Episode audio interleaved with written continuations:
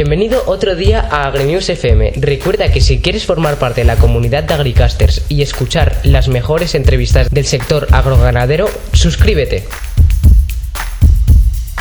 Bueno, estamos hoy día jueves 1 de octubre del 2020 y voy a iniciar yo hoy la entrevista en nuestro nuevo mundo para que nos comenten muy bien ya veo que aquí te voy a, te voy a dar para que vayas entrando. Yo voy a aprovechar y vamos entrando más directamente ya con nuestro entrevistado, aunque vayamos nosotros un poco. Muy buenas tardes. Hola, buenas tardes. Bien, eh, estaba comentando que hoy vamos a hablar de un mundo realmente curioso dentro de la avicultura como es el mundo de las codornices, aunque hablemos también de perdices y de, y de picantones, etcétera, ¿no? Y yo creo que no hay nadie en España, eh, seguro, pero hasta en Europa, que tenga los conocimientos eh, que tenéis vosotros en la producción de codornices y de este tipo de aves. Entonces, bueno, mientras ah, aprovechamos ahora eh, este pequeño tiempo que nos queda hasta las seis, eh, que es nuestra hora de empezar la entrevista.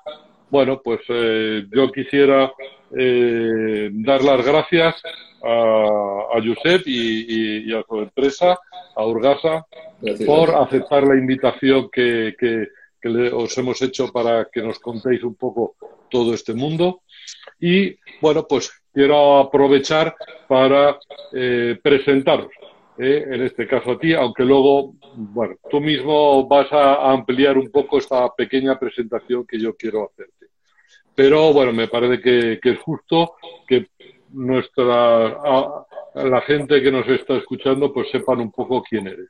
Entonces, bueno, eh, Josep Solé Bertrand es, ah, eh, yo creo que es hijo de una familia de agricultores, es decir, que toda tu santa vida has estado metido en este mundo de, las granjas. ¿eh? Has estado con pollos, pero también has estado con codornices y has estado con otros tipos de aves toda la vida, ¿no?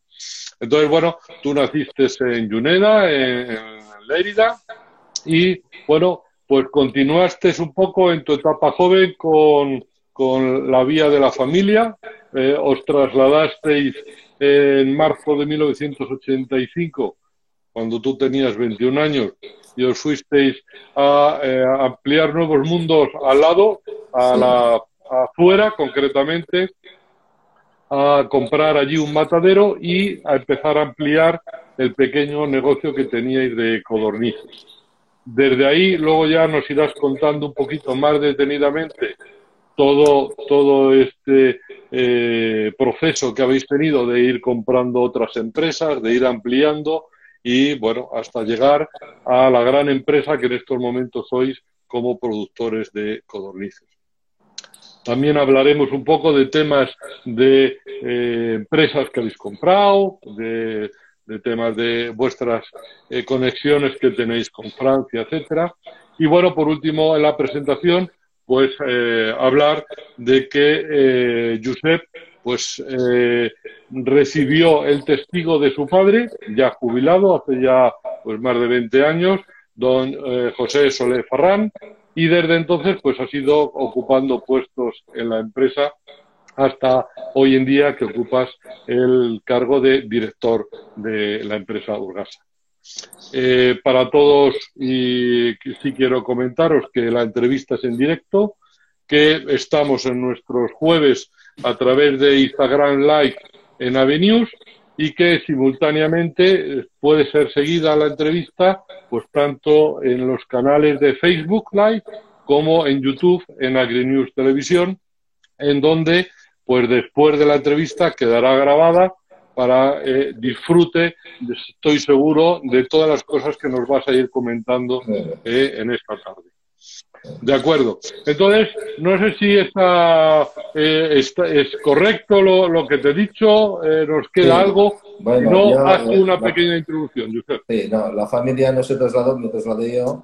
Nosotros eh, éramos productores, la familia, de, de aves, de, codornices, y vendíamos a diferentes mataderos, que entonces habían más mataderos de codornices. Entonces, eh, se fundó Urgasa en el 80, eh, con mi padre y otros socios, y yo me trasladé en esa época también porque nos quedamos dos mataderos, uno en Valencia y uno en, en, Zaragoza, y el, de Valencia lo cerramos y desde Zaragoza hacíamos codornices para el mercado Valencia-Alicante. Básicamente seríamos codornices de Valencia-Alicante y yo fui a llevarlo. O sea, yo como era, pues bueno, pues eh, fui como segundo, pero a los dos meses ya, ya me quedé llevando este matadero y esa fue la primera em, propiedad, por decirlo así, de matadero. O sea, eran codornices, lo otro era una sociedad, Urgasa, y ahí éramos, bueno, éramos un poco competencia, pero hacía una zona que era Levante, y Urgasa hacía Barcelona, Madrid, y eh, éramos socios de Urgasa, pero teníamos nuestro matadero en Zaragoza. ¿eh? Yo viví 10 años allí, y a los 10 años, eh, que es en 90, debía ser, compramos Urgasa, cerramos Zaragoza y modernizamos Urgasa. o sea que mi familia, mi padre, eh, hacíamos, mi padre era el integrador para que nos entendamos, hacía el vivo, yo empecé con el muerto. ¿eh? Entonces, eh, este fue el, Bueno, así es como fue. Me gusta más la parte de vivo que la parte de muerto en cuanto a matadero, pero ya hablaremos luego del producto muerto que está muy rico, ya hablaremos luego. Perfecto, muy bien. Esto, una cosa, eh, habías comentado un poco el, traslado, cómo ha ido eh, el tema de, de, la empresa, cómo habéis ido adquiriendo nuevas empresas. Coméntame un poquito ese tema, más luego esas conexiones que tenemos también con, otros centros de producción fuera de España. Sí. Nosotros, yo, yo llego aquí al, en el 90, eh, modernizamos el matadero, bajamos costes porque es eh, dos mataderos, uno cerrado, bajamos costes. Y entonces, bueno, empezamos a, repartir codornices. Bueno, a los, cierran también, hay una crisis como el sector avícola siempre es, eh, sobraban mataderos, cerraron algún matadero. Nosotros ya en esa época empezamos también con una eh, con genética que importamos de Francia y teníamos una codorniz un poco más gorda, que fue un punto un punto importante en nuestro, nuestro negocio, tener un producto un poco de mayor nivel de, de, gramaje en las codornices y eh, adquirimos lo que es nuestra competencia que entonces era Aeropic, un matadero de la familia Montoy que es dedicado mucho al cerdo y esto no era un, negocio, como, no lo vivían como nosotros y, llegamos a un acuerdo y lo compramos. Entonces también podemos optimizar todavía un poco más pues lo que es el sistema de integración, pues las granjas, pues el, el mismo veterinario visita una granja más, o sea, pudimos optimizar un poco más eh, la empresa. ¿eh? Eh, luego vino el tema Sagra, Sagra fue una sociedad que iba mal y entramos de socios y también, pues no recuerdo el año ahora, nos quedamos, yo creo que era de 2000 o 2000 algo, nos quedamos con la sociedad.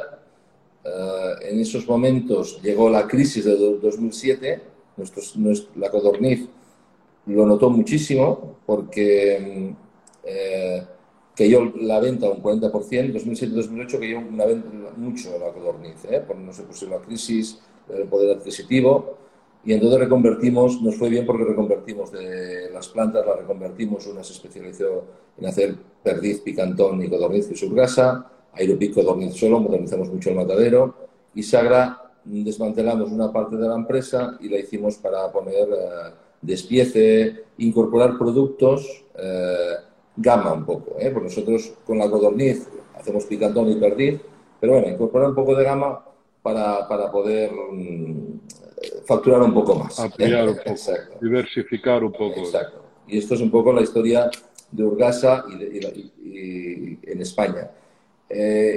vendíamos entonces, empezamos a exportar y en Francia pues teníamos, eh, había un mercado muy importante de codorniz y, había una empresa, pues bueno, que también teníamos una relación, una buena relación, que el señor se quería jubilar y adquirimos la empresa. Entonces fueron unos años que también en Francia, en el 2007, eh, aquí eh, estábamos en crisis, pero en, Francia se vendía igualmente la codorniz, no, bajó. En Francia ha bajado a posteriori, en Francia ha bajado con la gripe aviar. ¿eh? Vino también un antes y un después con la codorniz, el pichón, la pintada, ¿eh? todas estas aves, cuando hace 7 8 años han empezado a descender. Y entonces, bueno, y esto, y en Francia teníamos incubadoras, teníamos una, empresa parecida, un poco más pequeña que la nuestra ¿eh? y más antigua, que bueno, que llevamos, que, que estamos llevando. Yo voy una vez a la semana a Francia y bueno, hacemos vamos trabajando. ¿eh? De acuerdo. Entonces, en estos momentos, ¿qué tipo de productos avícolas eh, estáis eh, ahora mismo trabajando?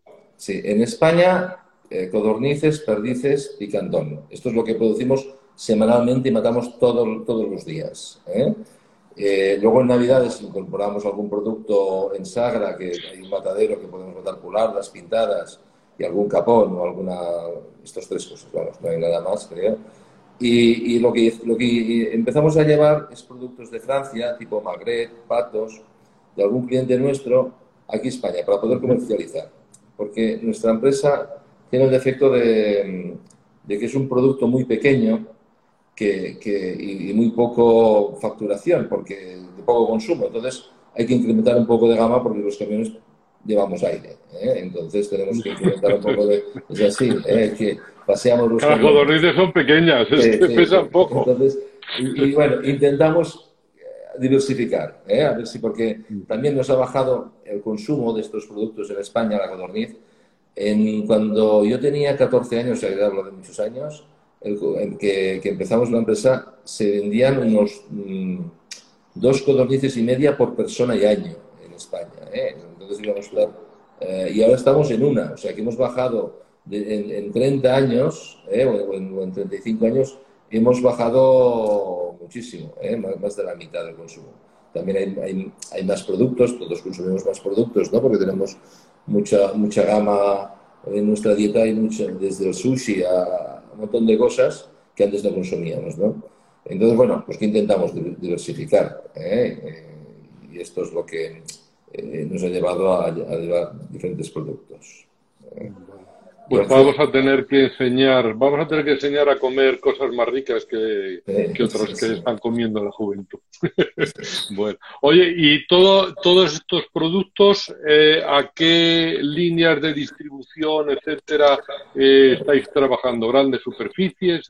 Sí, nosotros vamos a, la gran superficie es la es el cliente, ¿eh? porque tanto en Europa como eh, si, si, miramos en Francia nuestras ventas, eh, pues y, lo hacemos en, los quesitos, ¿no? La, la, mayoría pues es grandes superficies, ves Lidl, Aldi, Carrefour, en Francia y en España pues serían algún otro nombre diferente, pero vamos, son los, los, yo creo que hay una gran parte no sé si el 60 o, el 70, en Francia un poco más que en España, pero en España el camino pienso que también va un poco a las carnicerías a, reducir, ¿eh? entonces la, gran superficie. Pero nosotros hicimos un, tenemos un, producto tan especial que el picatón, por ejemplo, que es un producto que no podemos, que es difícil de vender, el que no está perfecto, el que no está en, eh, el lineal, que empezamos a hacer una campaña para, hicimos dos, en 2007 empezamos eh, dos líneas. Una, la exportación para poder crecer, porque veíamos que nos cayó mucho el mercado. Y después el canal Oreca. También empezamos a trabajar en Oreca para poder vender productos un poco preparados para la, restauración. Incluso eh, hemos, tenemos un departamento con un cocinero para, para poder hablar el mismo lenguaje con los cocineros de, no de una cadena de hoteles que quieren, no, quiero hacer un menú con dos euros, no, con un euro, porque vamos, dos euros y es mucho mejor, pero lo quiere hacer muy barato. Entonces, pues bueno, trabajamos eh, en Sagra, por ejemplo, que tenemos despiece, pues trabajamos hacer algún producto más concreto para, para, para la hostelería, ¿no? O sea que hemos tocado, yo diría, la, distribución tradicional con, con la carnicería, el canal Oreca y el, que es hoy la estrella, pues es la gran distribución, ¿no? La gran distribución nos ha permitido también poner productos como el despiece de codorniz, que a lo mejor una carnicería tradicional no podía, no, no cabe en la gran distribución, si nos ha podido, hemos podido entrar. Y esto nos va bien para la juventud, porque a la juventud también le va bien una pechuga, un muslito, no, no, no es tanto comerse una codorniz y quizá una codorniz, ¿no? Entonces, bueno, estos son los mercados. ¿eh? Y, en, y, la exportación también nos ha salvado mucho. La exportación, como nosotros somos un, un producto pequeño, ¿eh? no hay mucha competencia a nivel pollo, pues hay materos de pollos en, en, todas partes del mundo. Entonces aquí, pues hemos, aquí nos ha perdido, hemos perdido mercado, pero en países como Alemania, que se consume muy poco, pero ese poquito, ¿eh? pues lo hacemos nosotros. Y en Polonia hay un poquito, pues también hacemos algo nosotros, ¿no? Estos poquitos que son palets, no son camiones, ¿eh?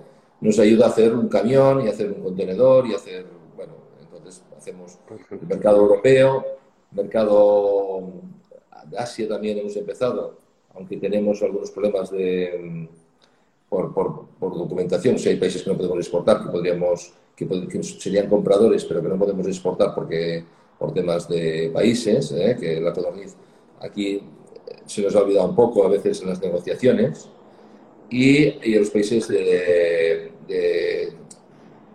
árabes. Los árabes son consumidores de codorniz, pero también son productores, ¿eh? son productores. Ellos tienen mataderos, tienen producción, pero también nos compran. O sea, eh, es como lo que dicen, nosotros somos consumidores de aceite, también compramos aceite fuera o vino. ¿eh? Entonces, un poco nos compran. Ahora, me, ha sorprendido el comentario que has hecho de eh, que hace años eh, estábamos en dos codornices y media y ahora estamos en una codorniz. Sí, sí, sí. sí. Sí, nosotros pero eso ha sido como consecuencia de los periodos de crisis. No, es decir, ahora con, con el tema de la pandemia también nos afecta. Es decir, hay un tema de crisis. Eh, no. vemos la codorniz como un producto más diario, lo, vemos como un poco todavía eh, más un poquito de fiesta o de un día de que nos juntamos a hacer una barbacoa. No, yo pienso, yo pienso que ha sido las cocineras. ¿eh? Yo pienso así. Porque mi madre nos hacía codornices, mi madre tiene 84 años, y mi mujer pues no, no cocina como mi madre. De, la cocina es más moderna. Entonces, y mi hija va a ser más moderna en la cocina, pienso. Entonces, la nieta no guisará. llegamos a casa y queremos cocinar rápido, ¿eh? entonces no por la noche. En, cambio, yo soy de pueblo también, ¿eh? entonces yo llego a comer hasta hasta el COVID, prácticamente comía en casa de mi madre. ¿eh? Ahora no, porque son mayores. Y con el COVID nos, nos, han... Pero yo iba a casa de mi madre y a mesa puesta. Entonces mi madre pues, por la mañana preparaba codornices, un conejo guisado o lo que sea. Y, esto en, en, en, Francia me decían, una amiga mía me decía, solo cocinamos los de pueblo, los de ciudad no cocinan. ¿eh? Y esto creo que pasa un poco en España también. Entonces, y ahora los de pueblo ya tampoco cocinamos ya. Con lo cual, eh, eh, yo pienso que es esto, porque yo me he dado cuenta, cuando hay una crisis, crisis se acentúa, pero hemos perdido poco a poco. ¿Eh? he ido incrementando, yo creo, en las casas muchos productos que no teníamos y esto nos ha bajado a, diversificar. Y el pollo, yo pienso que es tan básico como el cerdo, que comemos todos los días, que es la, la columna vertebral de nuestra alimentación, y entonces el pollo no lo, a lo mejor no lo ha notado. Yo no tampoco sé las cifras del pollo, ¿eh? si, si ha bajado o no ha bajado mucho, pero cuando nosotros hablamos con, en Francia, a veces en alguna reunión me dicen, empresas como Competencia Mía en Francia que tienen pollos me dicen que les ha bajado eh, las producciones de pintada, de picantón, de, de pularda, etcétera, y el pollo no. Y incluso el pollo a veces se les cambia de pollo en Francia a pollo más certificado, label, o, porque en Francia hay una diversidad de pollos. Pero el volumen del pollo, eh, la carne de pollo, se continúa, está, se mantiene en Francia. Eh. Ellos dicen que es el ave que mejor aguanta todo. Eh, la crisis, eh, la cocina. Esto es lo que, bueno. Es la más estándar, producción, la producción más estándar. Esto es lo que. Lo que Oye, dentro, dentro de, ese, de esa que has comentado, pues, eh, vías de exportación, vías de, de, sacar los productos al comercio, tenéis también, habéis puesto recientemente una página web donde eh, online pues eh, ofrecéis los productos, todos los productos que tenéis, se puede comprar. Háblanos un poco de este tipo. Sí. nosotros eh, traemos de Francia productos un poco, pues, Foie, Magret, estos productos. Ya todo el mundo quiere vender por internet y, todo el mundo, la juventud de aquí, de la empresa, dice, tendríamos que hacer una página. Y siempre lo teníamos en mente, pero no, yo no creía mucho en ello. ¿eh? Con lo cual no tenía mucho, bueno, no, tenía, no, le daba mucha importancia. Pero con el COVID hemos tenido un problema. Eh, hemos perdido la venta de, de, la, restauración, de Loreca. Este, este, este, este, plato que teníamos que preparar, o tal, esto ha sido, ha sido la dificultad del COVID. Pero también pensamos que era la oportunidad de, perdimos esto y perdimos también un poco el gourmet. O sea, claro, el, bar, hay, en, en, la Oreca diríamos que hay el, hotel de menú y el restaurante que nos compraba el Magret o nos compra un mercado que también ha cerrado. Sí, que, ha cerrado. Entonces, y, por ejemplo, hoy queremos comprar un pichón y no podemos comprarlo, ¿no? Hay, es muy dificultad, ¿no? Entonces, con esta intención que, eh, empezamos, esto que lo hemos empezado ahora con el, con el COVID, eh, Urgasa Shop, que ahora pensamos que es el momento, porque tampoco hemos comprado muchos productos de estos a Francia en fresco, porque hemos perdido un poco el mercado, y que queremos es vender producto directamente un poco más especial, ¿no? que puedas comprar un magret, un pichón, un producto que, que, no, que es más difícil de encontrar con las, en, una gran distribución o en un supermercado normal, ¿no? y un poco más especializado. El, hemos, estamos contentos, hemos hecho un poco publicidad por, las, por los medios Instagram, Facebook, pero eh, es lento, me dicen todo el mundo que es lento porque querría pedidos cada día. hay pedidos hoy, no hay pedidos, ¿no? Y, y, y pedidos hay muy pocos pero, pero bueno, también entiendo que una persona que se tiene que gastar para que llegue bien a Madrid, por ejemplo, a, una casa, eh, creo que el, pedido para que salga bien de, que no, haya transporte gratis y todo, son unos 50 euros. Pero 50 euros en, en, pluma de esta un poco especial cuesta. ¿eh? Ahora hemos pensado en, en, poner algún producto más eh, para que no tengan que quedarse a comprar 50 euros en codorniz, picantón y, y entonces, eh, y, bueno, ahí estamos. Sí, para, y poder llegar a, al hogar, a los eh, hogares, etcétera, y que entre, y que entre No sé lo que hay que poner, pero hay que un poco la, la, la, caja para que, para que nos la compren. ¿eh? No, pero, pero sí es curioso porque comentaba Fernanda de, del tema de, de, de, la nueva cocina, de la gente que, que va buscando cosas Claro, y al final has, hecho un comentario, es decir, antes yo recuerdo que las codornices siempre se vendían en unidades y la inmensa mayoría se venden por unidades, pero ahora estáis favoreciendo también el capricho de desde los muslitos, desde pechugas, etcétera. Y el, despiece entra también en ese mundo, igual que ha entrado en el pollo y ha entrado en, otros productos. Ha sido una gran suerte el despiece porque no, no eh, yo no confiaba, estamos despiezando creo que un 20% de las canales ¿eh? que se venden en España, o sea que, que hay, que hay una gran cantidad. Algunas van a exportación en congelado, ¿eh? que hacemos pechuga y muslo, pero sí, sí, ha sido una suerte el, el, despiece, ¿eh? ha sido un acierto, porque y entra también en una cocina más moderna, es más fácil de cocinar, etc. Y otra cosa que nos, nos va bien eh, es el huevo. El huevo codorniz no, no se ha notado tanto, el, no, no, ha habido un descenso ¿eh? en estos años. El huevo codorniz, yo pienso como es cocina moderna, el tapeo, fácil de cocinar, simpático, esto no, no, ha sufrido la crisis de la codorniz. El huevo se ha mantenido, incluso creció en unos años. Yo pienso, de, bueno, de, cuando empezamos con la codorniz, mandábamos cuatro cajas a la semana a diferentes puntos de España para gente un poco que conocía por, por, tren. ¿eh? Yo me acuerdo de ir al ferrocarril a, facturar eh, cajas de huevos.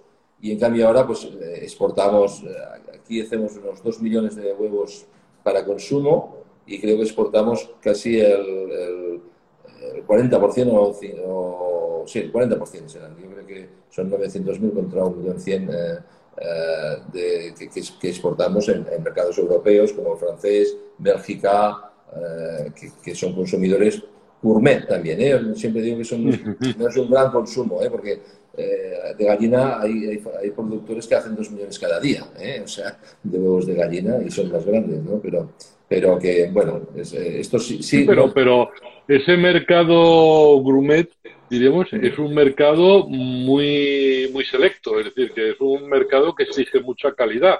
Sí, sí, sí, me imagino que los estándares que tenéis eh, tienen que ser muy importantes para poder entrar en países de la Unión Europea, etcétera, ¿no? Sí, sí. Nosotros, eh, cuando empezamos a, exportar, eh, teníamos muchas exigencias, incluso de, cuando aquí todavía había, se podía dar antibióticos o podíamos dar antibióticos en las codornices, teníamos en, Alemania, nos, nos hacían análisis y me acuerdo que, hombre, pues nosotros hacemos los análisis en el laboratorio de Copaga, ¿eh? que había, y, no, podíamos, no podíamos detectar nosotros la nicarbacina que nos detectaban eh, en, Alemania. Teníamos que analizarlo en Madrid. En, no sé qué Más de un problema ha habido con eso, sí, Con total que tuvimos que hacer eh, en Copaga, incluso, que entonces hacíamos todo el pienso en Copaga, una línea limpia, limpia, limpia para poder hacer la codorniz que no llevará nada, ningún residuo para poder exportar, ¿no? Y bueno, y, pero siempre eh, teníamos aquí un consejero que se me decía, José, tú no te preocupes, hay que hacer calidad, calidad, calidad, es el camino. Y si quieres, eh, y, y, la ventaja que tiene que un mercado exigente es que te vuelves mejor en el nacional. Porque si dicen, no, no, es que hay que, hay que hacer la codorniz de esta forma que la queremos, bueno, al final las haces todas igual, porque no puedes hacer para unos mejor y para otros peor. ¿eh? y entonces, bueno, pues hicimos, esto eran los años que te digo, cuando empezamos con esta raza nueva, ¿eh? y es cuando pudimos comprar Aeropic eh, y estas empresas, porque nosotros teníamos un mercado que ellos no tenían, que era de exportación, y yo me acuerdo que un año eh, el resultado de aquí de Urgasa era prácticamente el, dinero que habíamos sacado de diferencia en, en el mercado exterior al mercado nacional. La diferencia de precio era el resultado casi cuadraba con el resultado de la empresa a final de año. Digo, pues en España no hubiéramos ganado de 5. ¿eh? O sea, que era, que era, era, así. ¿eh? Y, bueno, y, hemos tenido siempre, como empezamos esos años, pues hemos tenido siempre esta constante en, la exportación, ¿no? Y hemos, eh, también hemos tenido que hacer con los huevos, por ejemplo, en, en Alemania, con el bienestar animal, son muy exigentes, con lo cual tuvimos que empezar a hacer también un, un, sistema de, jaul, de, de aviares con, con, bueno, en semilibertad para poder, poder vender a estos mercados, ¿eh? que ahora también comerciamos en España. Eh, ahora hablaremos un poco del de, tema de producciones, etc.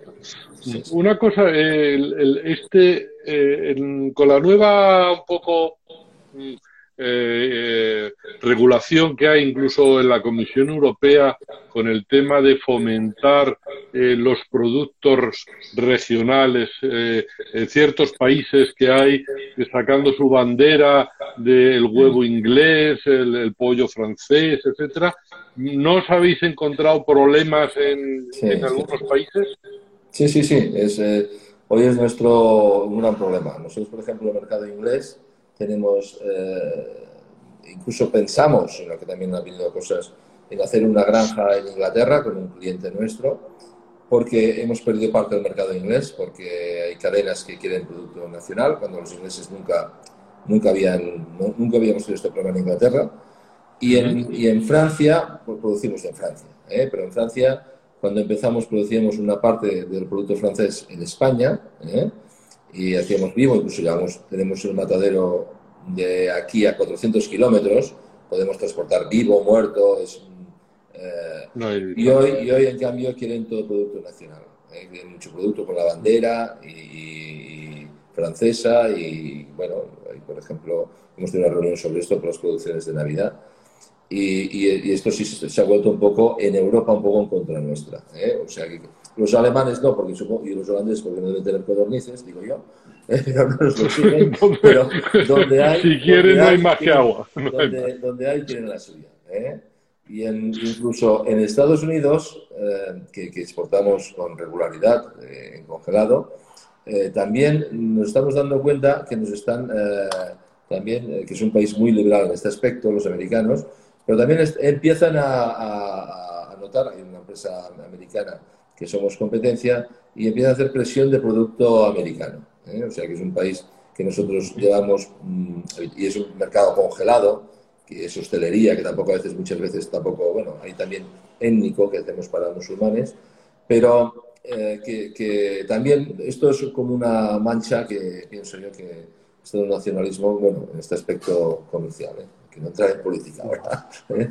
pero que, está, que está, sí, que, bueno, que, nos afecta, sí que nos afecta.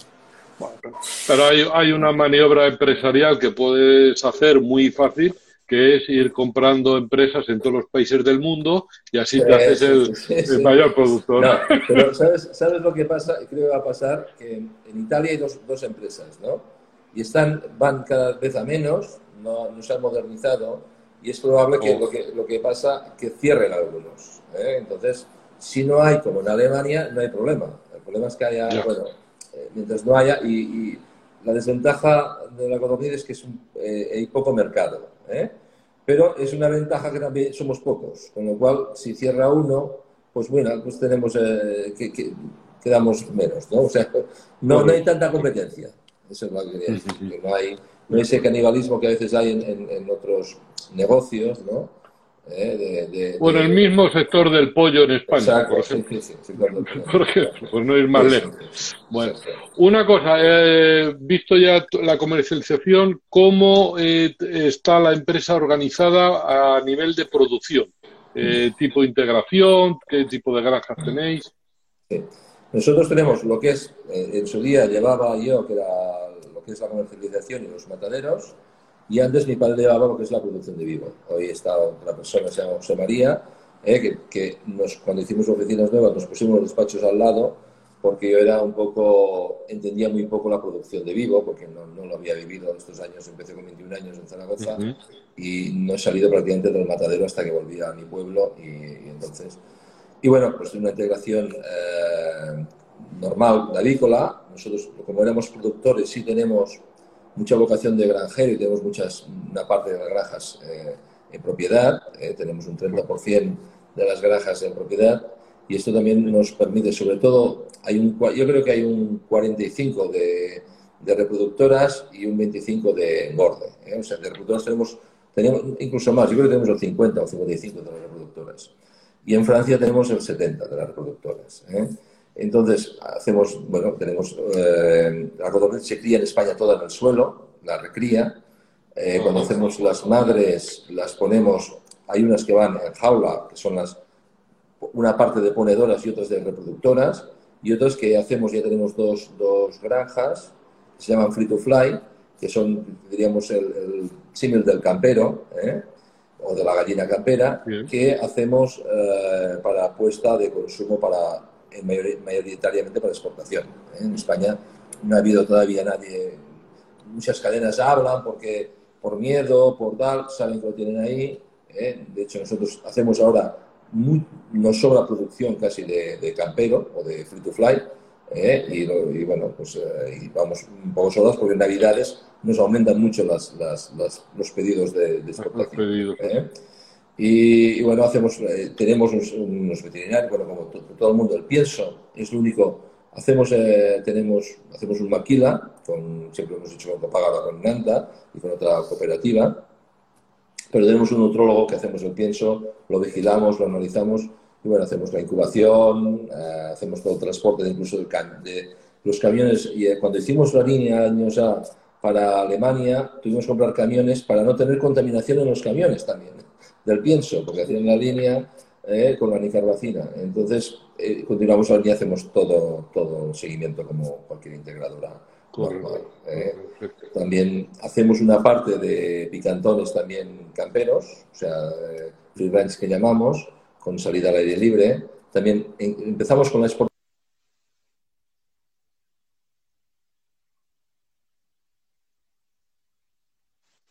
que eh, ha vuelto ya. Sí, él, me llamaban ahora.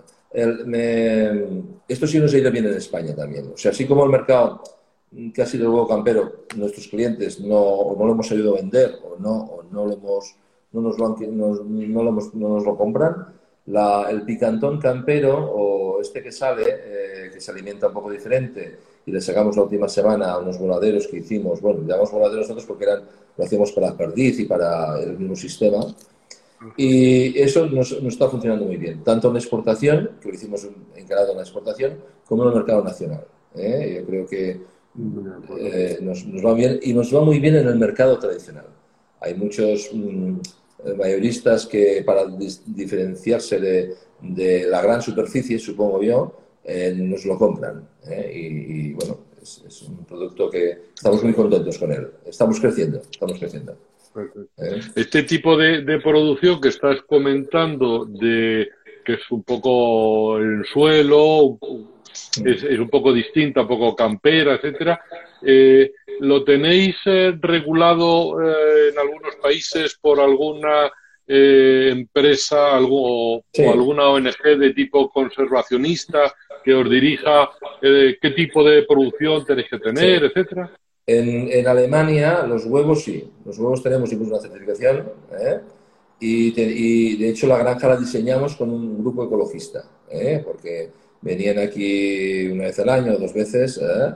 y, bueno, trabajamos, son, son muy especialistas en mirar cómo está el animal, cuál desplume, las patas, si tiene heridas, o sea, lo analizan todo. El tema de bienestar animal lo controlan. Sí, sí, ellos vienen el, el, primer día que las entras o mes, pero vienen a los cinco meses y a los, y a los siete meses, porque saben que el animal no está igual, eh, está, un año, la codorniz de, de, puesta, y, y, entonces ellos vienen hasta el final para ver cuántos, y miran las bajas, las, lo cierto es que estas granjas eh, han mejorado mucho lo que es el, em, la productividad, porque, o sea, la, la puesta nos ha mejorado, y las bajas, hay muy pocas bajas, ¿eh? pero sí que es muy caro de hacer la granja, con lo cual Claro, es decir, hay que buscar un poco el equilibrio. Si lo quieren pagar, se puede hacer, pero. Eh, y ellos están muy satisfechos, ¿eh? incluso.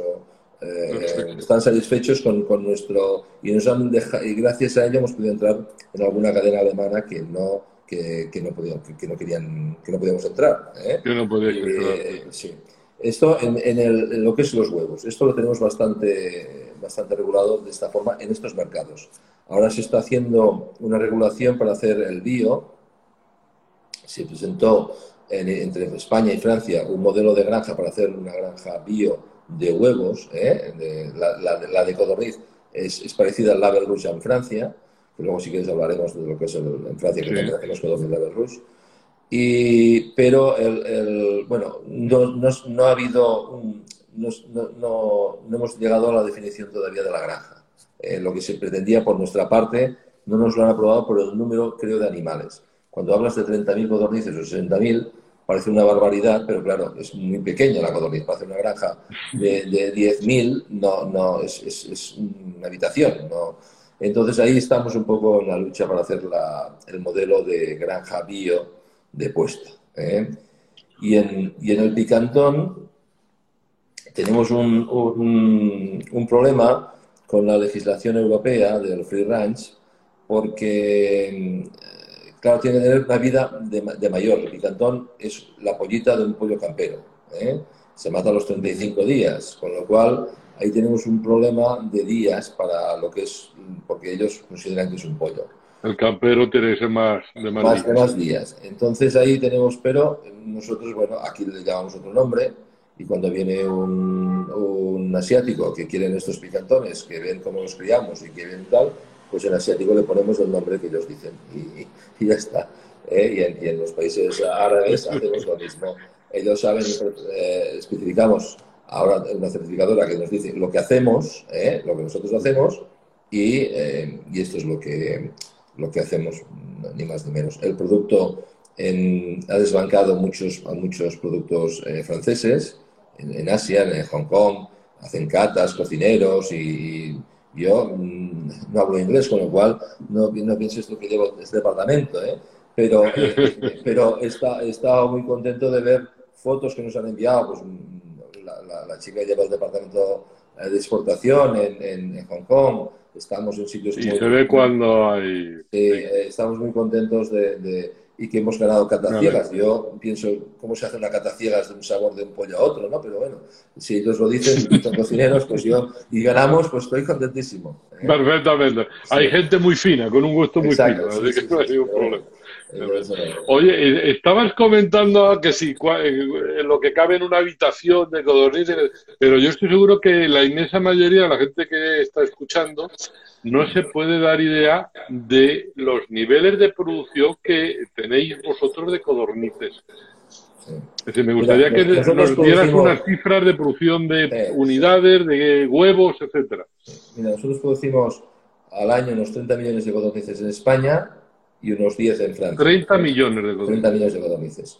Y de huevos, eh, eso es lo que producimos, en, también producimos pollitos, y igual producimos un poco más, porque vendemos también a alguna empresa pollito de codorniz. ¿eh? Y, y, de huevos, aquí producimos, yo siempre lo diré muy fácil, no será exacto, son 2 millones y un millón en Francia, es lo que hacemos. 2 millones en España, que van eh, uno a exportar, consumo, ¿eh? huevo consumo. Luego hay los, hacemos otro, otra cantidad para vender, para hacer las codornices, ¿eh? que serán pues otros, otros, otros 2 millones para hacer las codornices que vamos a matar. ¿eh? Pero se consumen unos 3 millones, nosotros producimos 3 millones semanales de huevos para consumir. Y de estos hay un tercio que es para España. ¿eh? Hay un tercio que es para España, los otros se producen fuera, son para afuera, y hay, y hay otro pues, que, se, que se exporta desde aquí, para los mercados alemanes o, estos mercados. ¿eh? Y, Picantón estamos en unos 100.000 de estándar y unos 20.000 de, de, que diríamos, eh, llámalo campero, llámalo de estos de suelta. ¿eh? Esto es lo que estamos. Después hacemos perdiz también, que hacemos, eh, hacemos la perdiz eh, roja y la perdiz chúcar. La perdiz roja eh, es una perdiz, bueno, que todos con, aquí Hablaremos luego de las perdices. No, no, no mezclemos Vamos a ir un poquito con las codornices, vamos un poco más deprisa porque el tiempo me cae. Yo no creí que, esto pasaba tan deprisa. Una cosa, eh, de las codornices, eh, ¿qué tipos de codornices? ¿Son todas iguales? ¿Tenemos estirpes? ¿Tenemos.? Nosotros, cuando compramos la empresa en Francia, el activo más importante para nosotros fue eh, el centro, teníamos un centro genético. Eh, nosotros eh, en Francia ya vendíamos codornices, teníamos una delegación, más o menos, porque no había tanto chauvinismo en esa, época, y, poner, y tener un matadero no, en Francia con personal, con todo el problema que conlleva, no, es, no es una cosa muy atractiva comprar, pero sí teníamos la integración que nos interesaba mucho, nuestra producción eh, las cantidades que hacíamos nosotros con la genética suya era, era muy interesante. ¿eh? Eso ha sido, yo creo, el beneficio que nos ha aportado nuestra empresa Francia. ¿eh? Entonces allí tenemos, trabajamos con, con INRA y, hacemos, allí tenemos creo nueve, nueve, nueve estirpes de codorniz, son todas. Sí, de ellas sacamos, trabajamos con cuatro o cinco. Nosotros trabajamos una que hacemos la codorniz de, que es la ponedora, la, de, consumo, ¿eh?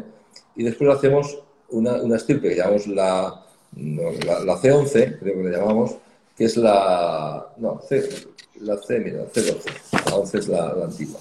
La C12, que es la que producimos la carne, es la mejor productora de carne, eh, mejor convierte, para que nos entendamos. Esta es la que hacemos en España, la producimos en España, es la que consumimos en España y verdaderamente en Francia. Pero en Francia tenemos dos más rústicas, ¿eh? de crecimiento más lento, que hacemos la Label Rouge. Y otra que es muy grande, no es muy productiva, pero hace una codorniz de 300, 325 gramos en vivo, que hacemos una codorniz que se llama Imperial. En Francia es un producto eh, un poco estrella en, tamaño, va mucho al, mercado tradicional francés. La estandarería a la gran superficie y la label va, la label va a todos sitios. Hay la gran distribución de la Rouge. ¿eh? Esto es lo, que hacemos, las estirpes que hacemos. ¿eh? Yo, yo, soy, soy un enamorado, ya te digo, de, las codornices, me encantan. Y sobre todo mi mujer hace unas codornices escabechadas riquísimas. Pero a mí se me quedan un poco pequeñas. Y has hablado de una imperial que tengo que buscar, porque esa hermosa, grande, tiene que estar muy rica. Pues, pues estar buena. Estamos, siempre queremos ponerla en España a la venta, pero cuesta, cuesta. Poner un producto, criar un producto y matarlo eh, en cantidad es difícil, ¿eh? es difícil. Sí, sí. Pues Habrá que el- buscarla, no te preocupes No, que la buscaremos. La, la Label Rouge, la Label Rouge en Madrid la tienes, ¿eh? La Label, Vale, la Label. Rouge en Madrid la tienes en, en la Sertina, ¿eh? Creo que Sí. bueno, alguna carnicería de estas un poco gourmet las tienen. Y son nuestras, ni que a veces no vayan con nuestra con nuestra marca, ¿eh? Las, las- todo, ¿eh? perfecto. Sí. Una cosa, en, en las granjas, etcétera, ¿cómo eh, el manejo, qué, qué podrías destacar un poquito en cuanto al manejo? Porque yo imagino que, claro, como tú has dicho, están, hay tan poca producción de codornices, encontráis bebederos, encontráis comederos, encontráis instalaciones para todo, eh, una producción tan pequeña de aves. Sí, sí.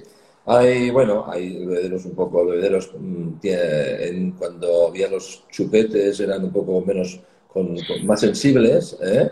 El- el- lo- los, los comederos, pues ha habido empresas que han dedicado a hacer un modelo para, para la codorniz, de hecho hay dos o tres modelos, hay uno que es el más óptimo, pero bueno, incluso hay alguna empresa ahora que lo quiere mejorar.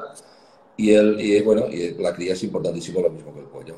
La ventilación, y me acuerdo que antes hablábamos siempre el agua y el pienso, y ahora hablamos del agua, el pienso y la ventilación. ¿eh? Una granja hoy, y, y más con, con el tema de antibióticos que están eh, prohibidísimos, o sea que los animales tenemos que criar desde pequeños eh, con una ventilación, con un aire bueno, con un agua buena Óptimo, y, manejo y- exquisito. y la alimentación, pues por descontado. Una codorniz cuando nace pesa 10 gramos, ¿eh? entonces es un animal muy pequeño. Cualquier cosa es, y, y lo ponemos la granja a 37 grados de temperatura, con lo cual es un animal muy, muy débil, muy, muy débil, pequeño y que hay que, hay que cuidar y mimar. Entonces hay que tener la comida muy cerca, la bebida. eh, bueno, creo que el pollo es un poco más, más delicado que el pollo, pero teniendo las cosas hoy día con, con la comparado hace 40 años atrás, que teníamos estufas, eh, que la calefacción en una, en, en una granja no se, no se mantenía a una temperatura estable. Ahora hemos mejorado mucho con, con todo esto y de hecho hacemos unas producciones que en la vida habíamos tenido una- tan buenas producciones como ahora. ¿eh? En bajas, en, en sanidad, en todo. ¿eh? Esto está... Dentro, dentro de la alimentación y como mejora, pues un poco también para calidad, Mm. porque la calidad de, de la carne de, de la codorniz, pues tiene fama de que Sí, sí. es una carne magra, que es poco calórica, etcétera. Eh, ¿Hacéis algo en alimentación para mejorar un poco esa calidad de la carne? Nosotros, eh, por no, no- ya empezamos por, por el mercado alemán, eh, no pusimos grasas desde hace muchos años, no ponemos grasas animales, por, por harina animal, por un tema de, de, de certificación en Alemania. Entonces no podemos hacer unos codornices para unos, para otros, pero luego se mezclan y, y- Pero lo que sí hemos trabajado con la Universidad de, de- de Lérida es de poner eh, la codorniz tiene poca rotación en el supermercado. Porque, eh, claro, un pollo se come hoy, mañana, pasado. Y la codorniz a lo mejor llega a una tienda y tarda tres o cuatro días a venderse, con lo cual la cocibilidad hoy es. Producto tiene que estar impecable. Entonces hemos trabajado mucho con materias eh, eh, en, aceite de, de- incluso de oliva ¿eh? y, en, productos para poder darle más vida a la, a la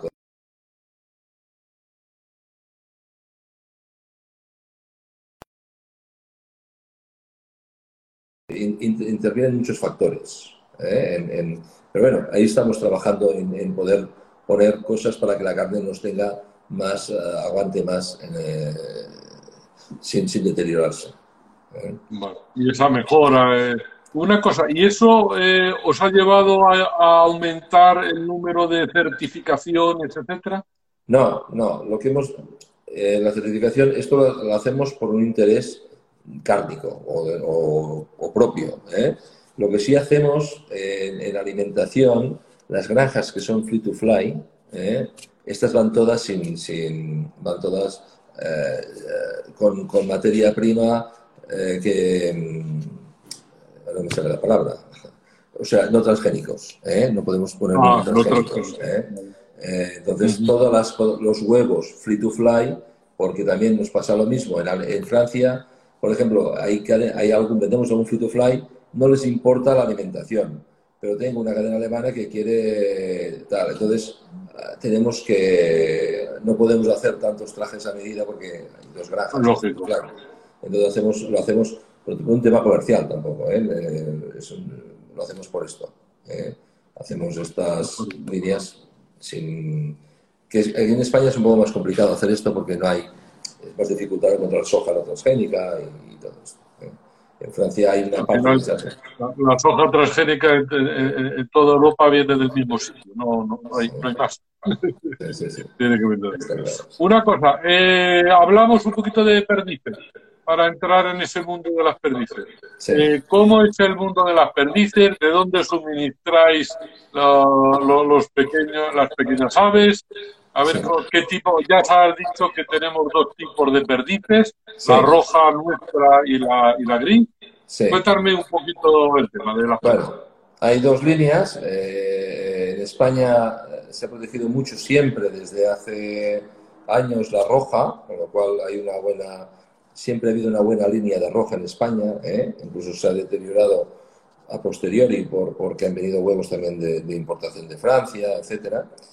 Y la azúcar. La azúcar es una, no se puede soltar, es una perdiz de granja. La criamos en el suelo, la criamos como si fuera un pollo, por decirlo así. ¿eh? Es una crianza, tiene 120 días de crianza, es un animal más hecho que, lo que diríamos un, una codorniz y que un picantón o que un pollo. Y la criamos para, para, para matadero. La matamos en el matadero, la congelamos, la vendemos en fresco, se venden todas las semanas en fresco y, es una perdiz que exportamos en el mercado francés, por ejemplo, sobre todo en Navidades, hacemos las producciones en fresco para venderla en los supermercados.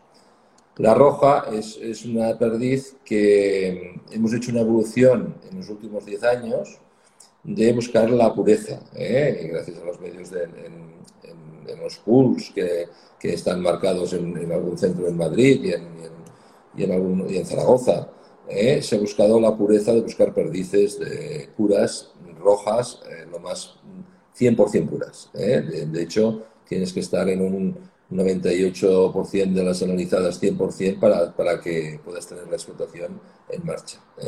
Esto va a ser una ventaja para la, cría española, porque nosotros hacemos 100.000 perdices que criamos para vender en España, pero que parece mucho, pero es poco. ¿eh? En España igual se sueltan dos millones ¿eh? de perdices, no, no, sé la cantidad, ¿eh? pero perdiz rojas se sueltan muchas. Y, pero hacemos otros 400.000 huevos que vendemos para exportación de, de, perdiz, que nosotros es casi mejor negocio el hacer la producción de huevo que la perdiz. Tampoco en mi familia tampoco somos cazadores y no lo hemos, no lo hemos cuando no llevas un negocio no lo vives con mucha pasión, ¿eh? siempre hay otro que te, lo, hace mejor que tú. ¿eh? Y entonces la caza no la hemos vivido mucho, pero la producción sí. Entonces tenemos dos centros de, perdices.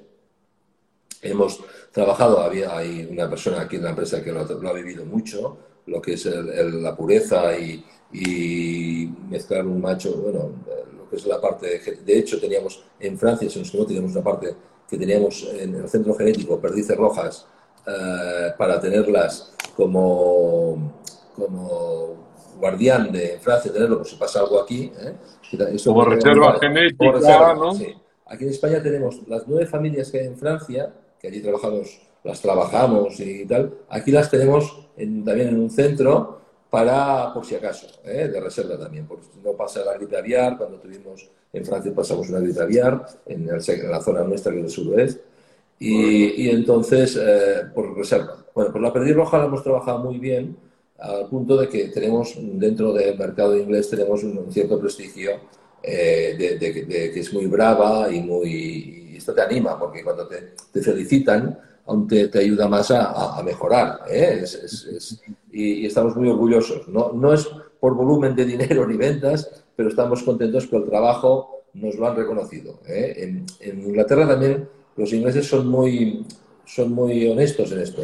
Hay otros mercados, que no quiero nombrar por no ofender a, ninguna nación, pero que son que miran al precio y tal. Pero en, Inglaterra estamos muy contentos. Hoy esto, em, el, tener controlado toda la producción, eh, de puesta de los nacimientos, el engorde, etcétera, eh, eso indudablemente es una enorme ventaja en este mundo tan, diríamos, eh, estrecho, tan, tan junto unas cosas con otras, ¿no? Es complicado eso, llevarlo así. No, pero es necesario, creo yo, ¿eh? porque hoy te viene una cadena, quieres saber que tú lo controlas todo, ¿eh? te auditan todo, te auditan las, las ponedoras, te auditan, ahora con el bienestar animal, también estamos trabajando con el IRTA para hacer un, manual de cómo tiene que ser una granja de futuro, ¿no? qué tanto de luz natural va a tener que tener, porque también las codornices, por ejemplo, hemos hecho granjas con luz natural que se nos había un poco de picaje, hay una edad que, que no va bien, otra edad que va bien, entonces estamos trabajando en esto. Y bueno, pero las cadenas, por ejemplo, te exigen tenerlo todo controlado. ¿eh? yo siempre digo que visitan una granja y se ven una hierba en una acera de la granja y dicen, esa hierba puede esconderse una rata, ¿no?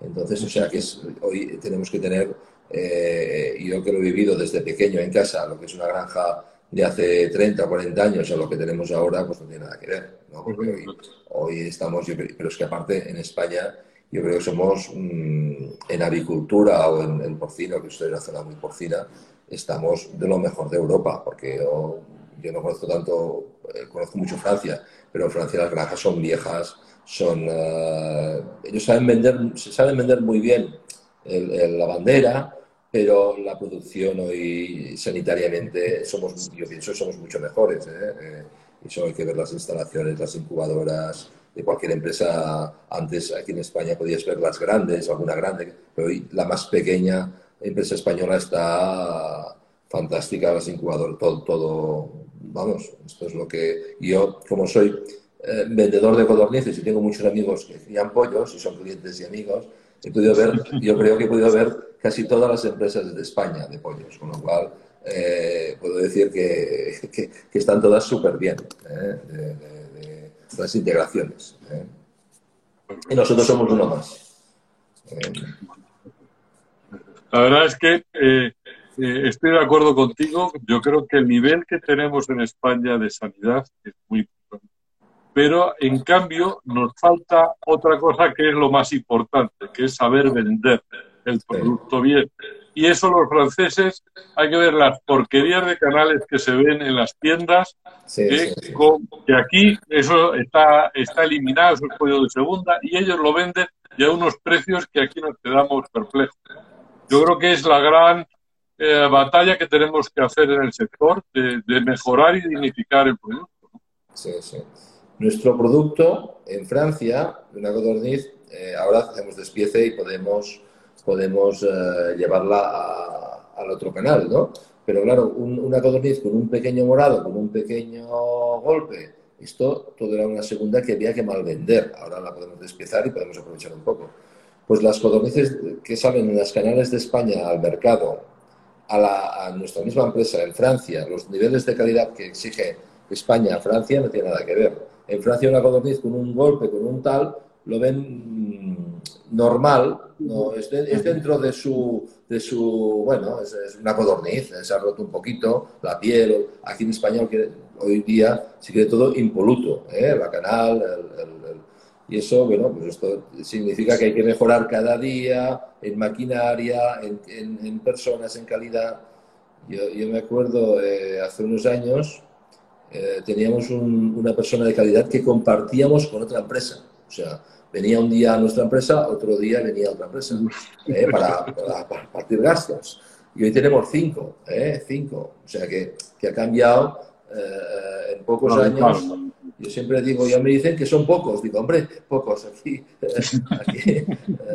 pero bueno, hoy, hoy te pide el consumo moderno, te piden tantos documentos, tantos la exportación, fichas técnicas, todo, eh, cuando hacemos despiece, cuando hacemos marinados, cuando, o sea, hay tantos, tantos... la, trazabilidad y la documentación es, la exigencia es muy grande. Pero bueno, es el camino también, ¿eh? Es el camino. Como diría mi padre, cuando yo, cuando yo empezó el tema de las depuradoras, nos tuvimos hacer una gran inversión, mi padre decía, menos competencia porque no lo podemos hacer todo el mundo, ¿sabes? Por esto hay que ir así, hay que ir a hacer las cosas con optimismo en vez de pesimismo porque no ganaremos nada. Así es verdad. De acuerdo. Bueno, se nos está terminando el tiempo. ¿eh? Entonces, eh, yo lo primero, dar, bueno, pues eh, gracias a, los asistentes que han estado. He visto gente de América también que, que han conectado. Recordarles que la entrevista quedará grabada en YouTube, en AgriNews Televisión, y que ahí, bueno, pues pueden recrear o o ver algunos de los datos que eh, el señor Solé ha, expuesto y que, bueno, pueden ser más interesantes. Pues por otro lado, darte las gracias por, por aceptar nuestra invitación de que nos cuentes el mundo de las codornices, perdices y, picantones. Y bueno, eh, darte la palabra para despedirte y comentar si quieres alguna cosa. Vale, no, yo darte las gracias de haberme invitado. Hace años me invitaste también a una entrevista escrita, que era más fácil. Yo te dije rápidamente. Cinco años hace ya. Sí, digo, cuando dije que sí, porque pensaba que era escrita, ¿eh? digo, pero bueno, ha sido un placer estar contigo. ¿eh? Perfecto. Pues muchísimas gracias. Muy bien. Y bueno, pues aquí ya dejamos la, la entrevista porque bueno, por el tiempo de, de, Instagram se nos cortará en breve por los cálculos que yo tengo ahora de la hora que, hemos hecho. Así que, pues nada más, muchas gracias, gracias y hasta la próxima semana. Saludos.